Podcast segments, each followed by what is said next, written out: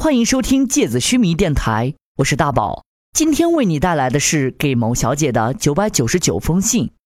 嗨，某小姐，这是我给你写的第一封信。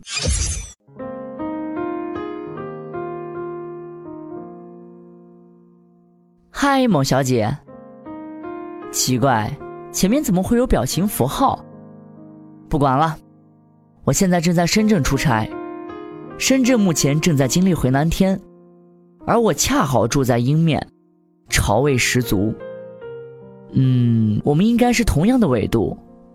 如果我没有出差的话，深圳还好吧？